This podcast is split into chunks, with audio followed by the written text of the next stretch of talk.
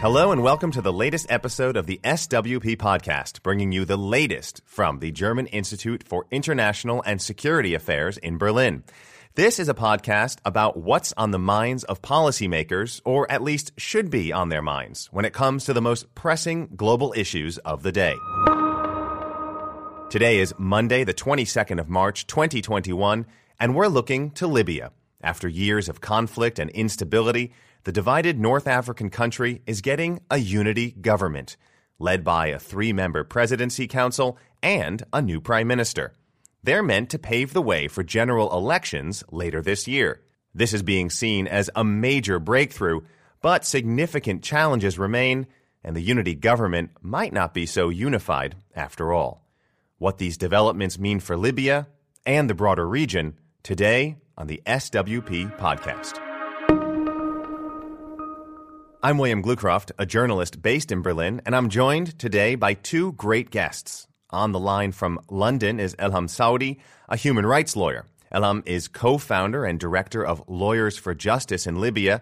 She's also a member of the UN backed Libyan Political Dialogue Forum. Welcome, Elham. Hi, it's really great to be here. And then we have SWP's own Wolfram Lacher, a senior associate whose research focuses on conflicts in Libya and the Sahel region. He's the author of Libya's Fragmentation, which was published by IB Tauris last year. Hello to you, Wolfram. Hi, William. Hi, Elham.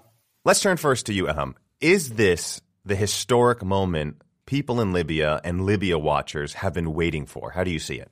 I think anytime you build something like that, you're dooming it to fail. Um, I think it's an important moment. It's a noteworthy moment. It's difficult to tell if something historic at its outset. Um, I think what is important about it is that this is the first government to go through the box ticking exercise of being approved by all the bodies it needs to be approved by to be constituted as a government. So this we can say is the first legally constituted government we've had in, in over six years.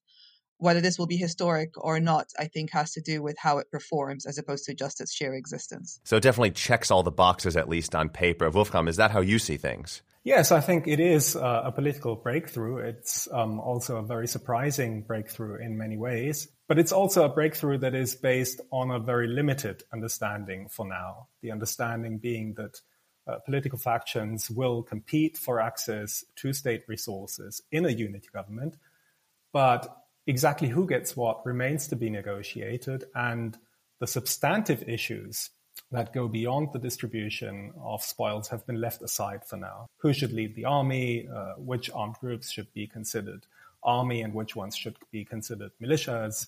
Uh, how people should be held to account for crimes committed in the conflicts. Uh, so the agreement is fragile both because competition over state resources could become quite intense in this government and because the underlying issues in the conflict are not being addressed yet. Tell us more, Wolfram, about who is in this unity government. What do we need to know about them? Well, first, there is a presidency council of uh, three members, one for each of Libya's regions, east, west, and south. Uh, but that presidency council has limited competencies, and it's so far played a largely symbolic role, whereas the real politics is uh, being conducted by the new prime minister, Abdelhamid uh, who is a controversial figure because he and his cousin Ali Dbeibeh uh, became immensely rich uh, during the Gaddafi era when they were at the head of state owned companies and institutions. And because he is controversial, it's even more remarkable how he has been able to transcend uh, Libya's political divides. The actual process of government formation, the selection of the ministers, uh, took place in negotiations between Dbeibeh um, and the parliament, the House of Representatives that was elected in 2014, um, that had been uh, largely defunct and divided over the last years and remains divided to some extent. And members of that parliament openly demanded shares in that government in the name of their cities and tribes, even though it's highly questionable to what extent they actually do represent uh, these constituencies. And so the way Dbeibeh uh, managed to get his government through the House of Representatives was by giving small groups of parliamentarians or even individual parliamentarians their own ministers, which is how he got to a government of 35 members. The members of parliament pursued their own parochial interest in government formation, which are very different from the interests of the armed groups that fought in uh, the most recent war on both sides. These armed groups largely stood aside to allow government formation uh, to happen. The government now needs to take positions towards these uh, groups and strike arrangements. And negotiating these arrangements with these competing and conflicting forces will be very, very tricky. Well, Wolfram's pointed out all the things that haven't really been figured out, all, all, the all the issues that have been kicked down the road to be decided later. So, what exactly is this government supposed to do? I think what's really important, if you're looking for a historic moment or if you're looking for significance, is to see who is not in government today, as opposed to who is in government, and what their likely reactions will be to this government. Because I think it is a unity government in the extent that, yes, it is vast enough and it's big enough as a cabinet to include people from various factions that were previously disenfranchised. And so you'll see for the first time, really, since 2011, a presence of people who were perceived to be loyal to the Gaddafi regime, which is obviously a a positive step towards healing the country. You will see people who were very much pushed for by certain members of the of the uh, House of Representatives, the Parliament in Libya, to to get their um, access into it. But you will also see that were, there were people that were not included in this in this configuration, and I think that is where the real conversation is, and that's those are the spaces to watch because one thing that this unity government has not demonstrated very clearly is its control on the armed groups in the country, on its ability to influence them. We've already seen some disturbances coming out of Benghazi over the last couple of days, already hinting at the unity government not representing people there. But I think what's really um, important to look at here is what this government is creating in terms of perception. Because sometimes the perception can help influence the reality on the ground. The perception is there are photos coming out. It's a multicolored political government. They seem to have uh, convened. They seem to have appointed people. Uh, it, it's looking the part, um, but let's see how that perception manifests itself. Because I fear that, as Wolfram said, there is a couple of key positions that have been left unspoken. Well, key amongst them is the Ministry of of Defense, which um, the Prime Minister has kept for himself now because it would be too difficult to decide on who should occupy that position. So, Wolfram, the the picture that Elham paints is that the divisions or the challenges might be bigger than the unity. Is that an accurate way to describe the situation? Yes, I think so. I mean, first of all, um, key institutions remain divided for now. Um, most importantly, the central bank and military command structures, as Elham uh, already mentioned. And uh, as long as they remain divided, unification is quite easily reversible. Um, I think there is currently no real pro- process to deal with the divisions in the security sector. Um, there is a committee of five military officers from each side, um, but they clearly do not have the political mandate or the political support to work on military unification. My sense of the process that has brought about the new government is that it has overwhelmingly has been overwhelmingly driven by the motivation to divide the spoils and mostly driven by people who have not suffered from the conflicts of the past years but benefited from them and whom constituencies who have suffered do not see as representing them. Reconciliation, we heard during this process, to me has sounded quite vacuous. Uh, absolutely. I, I, think there is anything to take away in this is that the the absolute victor of this entire process is a is the culture of impunity that we have in Libya. The the emphasis is on reconciliation in a very unsatisfactory way. Read read for reconciliation, um, amnesty, effectively. Uh, what's being asked of people is forgiveness without any accountability, without truth, without any of the pillars of transitional justice. And that kind of setup is only ever asking for the work to be done by the victims. You, as a victim, need to get over this and move on. You need to forgive for the sake of the greater good. You need to get over your own in, private need for justice, your right to justice, your right to truth, your right to reparations for the greater good. Absolutely zero pressure on perpetrators in this formulation to uh, own up to their deeds, to um, confess, to tell the truth, to be held accountable, to pay reparations. None of that. It's a very lopsided equation and a very lopsided process that is envisaged. And we saw that reaffirmed by Aguila Saleh, the head of parliament, last week when they gave the vote of confidence to the government. And the exact words he said is, uh, we need to turn the page and forget the past. And I think forgetfulness is only a recipe for repetition. And that's what we've seen in Libya's history time and time and time again. And it is an absolute um, travesty and a discredit to the sacrifices that the victims have been made to put the burden on them to get the, th- the, country through this phase instead of on the perpetrators. Now, can you be more specific? Who exactly are the perpetrators and the victims in Libya? If we're talking about two sides to the past conflict, both sides are implicated in grave human rights violations, war crimes and crimes against humanity, the legacy of the migrant crisis in Libya, and and what has happened to migrants coming through the country in terms of torture and uh, and enslavement and um, and extrajudicial executions and the like. But everyone who's an activist in Libya or who has spoken up against a political side in Libya has suffered in the last 11 years. And I think it is absolutely vital that instead of silencing people, and we've seen that through legal mechanisms, we've seen that through forced disappearances in the country, um, we've seen that through the extrajudicial executions in the country.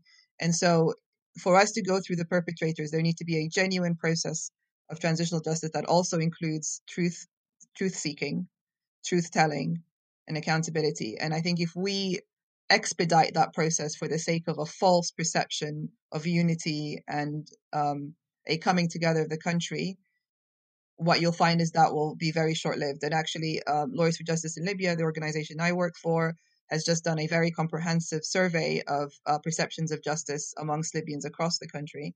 And the overwhelming result of that research is that most people equate justice with accountability. And, not, and that's not what the politicians are telling us Libyans want for justice. So, everything you lay out here, this is not happening in a vacuum, of course. Libya is part of a bigger region.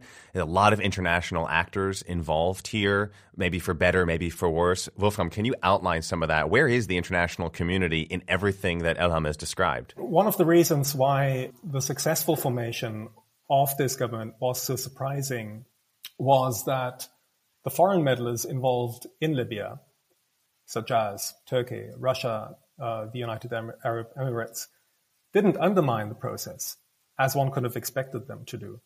Um, because these states established a presence in Libya and exerted influence in Libya because Libya was divided, and therefore a united Libya should be expected to threaten their interest because a united Libyan government could force them and their mercenaries uh, to leave the country. But they did not. They did not torpedo the process. And in fact, Egypt and uh, Turkey supported the process. Um, it raises the question why foreign meddlers are allowing this to happen. And for me, the most plausible answers to this question um, is that they do not see a risk that this government uh, could genuinely unite Libyans, and that therefore they don't fear this government because the formation of this uh, unity government clearly hasn't resolved the problem of distrust between the conflicting parties. The formation of this government is supposed to pave the way for elections, but in reality, uh, the formation of this government has probably made elections or progress towards elections much more difficult because um, not only the government itself will want to hold uh, on to power for as long as possible, there are already signs um, for that, but the parliamentarians who have just placed uh, their ministers in positions in this government will now want to benefit to the maximum from uh, the access to state funds that these ministers offer, and therefore it's very unlikely that these that these parliamentarians will vote for uh, the constitutional basis and the electoral law needed uh, for elections. One of the bizarre um, criteria for the election that has already been kind of predetermined is that those who are in this government cannot run in the forthcoming election. Which, if there's ever a disincentive for someone not to hold an election, that's it right there, right? You're telling people, we've given you a job.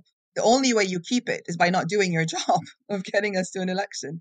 And so you've incentivized people to effectively not deliver on the one job they're meant to deliver on because that's the only way they stay in power. Whereas perhaps if there was the opportunity to run for an election, that might incentivize them to do their job well so that they could get reelected. But at the moment, you have a government that is not unified. It's a collection of people trying to get us to an election where they have no ability to access the result of that election. It's asking way too much of human nature to be that magnanimous, I think. And so for me, that only asks them to either hold on to power by force or abuse this period as much as possible to enrich themselves. And both are possible outcomes. I see a new political crisis in the making because the whole process is predicated on the idea that there will be elections. And the elections are why many people accepted the formation of this government in the first place. But if no progress happens towards elections as time passes, I think we will see growing opposition and mobilization against this government.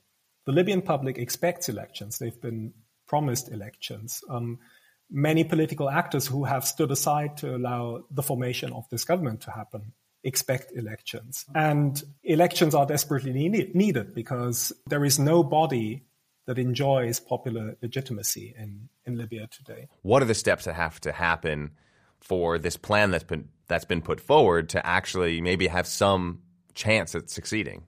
For meaningful elections to occur, you need a proper enfranchisement of citizens. You need safety, um, genuine safety for people to express their views. Here, we obviously think especially of people who have been politically disenfranchised. So, um, those who are political minorities or who are outside the scene, but also um, ethnic minorities in, in Libya's makeup who might not have the necessary paperwork.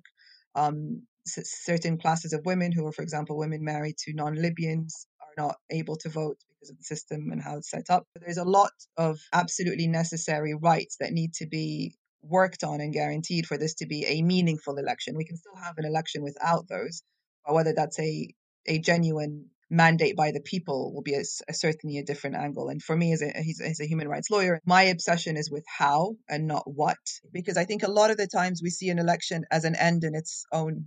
Like that's it. You know, the goal of this process is to get to elections. Well, not really, actually. The end of this process is to get to stability and to get to credibility and to get to legitimacy in our government structures. And so, if we end up orchestrating a process that only gets us the optics of an election, which is exactly how everything we've done in Libya to date is, it's all about the optics. I, I want a little bit more depth on this. And, and, you know, the frustration for me as a member of the LPDF is that it's all been dictated by milestones and photo opportunities and press conferences and really kind of the the superficial it's not a reassuring process that led us to this unity government. And if we're going to take the same approach of saying what matters is come 24th of December, we can get photos of Libyans standing in queues to vote, and that's the victory, then that is a really problematic picture because what you're going to be getting are people who are not representative of the country, uh, or of its population at the very least. Then is it too late? Is this already a foregone conclusion? Is there anything that can be done to ensure this doesn't happen, what you're describing? Yes. I think the international community needs to play its role now. Um, they have uh, adopted this process, this LPDF process and they seem to have abandoned it. And, and as a member in it, since the day in Geneva, where this government was elected, there's been zero interaction between the LPDF and the UN or the LPDF and external actors. As far as they're concerned, it appears to me that our role is done. And now we hand over to these sovereign institutions. You know, the, the part of the marketing of this whole process is that this, you know, political process is Libyan led and Libyan owned. What we see at, at the moment, time and time again, is when when it goes well, the UN is happy to take credit for this process. And when it goes badly is when it's Libyan led and Libyan owned. What we're seeing is actually within the LPDF, and uh, as a member myself, we are very vocal and very demanding at the moment, saying we need to be overseeing this process. The constitutional basis does not exist. What happens next?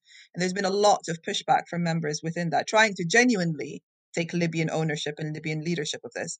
And so what's what I fear is going to be a situation where under this guise of we don't we don't want to meddle, we want to allow Libyan sovereignty, you're actually depriving, if you like, Libyan ownership of the political process at that price. And then you end up in a situation where you're still rewarding the same people that you had specifically labeled as spoilers and actually sanctioned as spoilers several years prior. At the moment, the, the perception of success is being celebrated at the price of the reality of danger that's coming.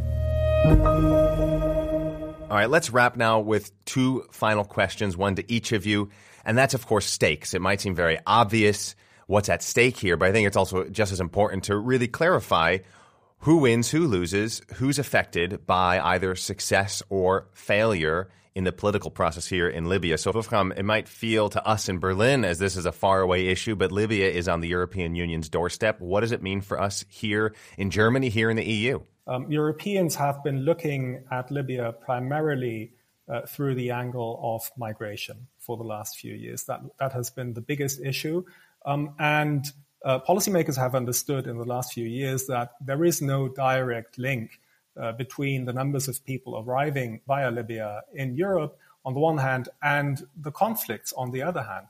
Uh, you know, you had uh, the formation of a, a previous unity government in 2016 which didn't manage to unify the country, didn't manage to exert control, uh, but nevertheless helped uh, Europeans to reduce migrant uh, the numbers of migrants arriving to uh, to Europe significantly. Today, I think Libya is seen more through the prism of geopolitics, and Europeans would like to see um, foreign forces and foreign mercenaries uh, leave the country would like to see um, a reduction of uh, Russian and uh, Turkish influence in particular. Um, but uh, I'm not sure that um, anyone is hugely optimistic that this uh, government is the way of getting there. To you, Elham, people on the ground in Libya, what's at stake for them? Their lives, it's their livelihoods, it's their rights, it's their safety, um, from every perspective, whether it's the risk of the health crisis that we're all facing in the world and the inability of um, previous governments, and we hope this one will be different, but to deal with that, um, the fact that people have been disenfranchised politically for decades, really, and um, well, for for most people, their entire lives. You know, the majority of civil society is operating from outside the country now due to the situation on the ground. If they haven't been disappeared or killed, and there is no light for us as people, as citizens, I don't see myself as anything other than a citizen when I speak.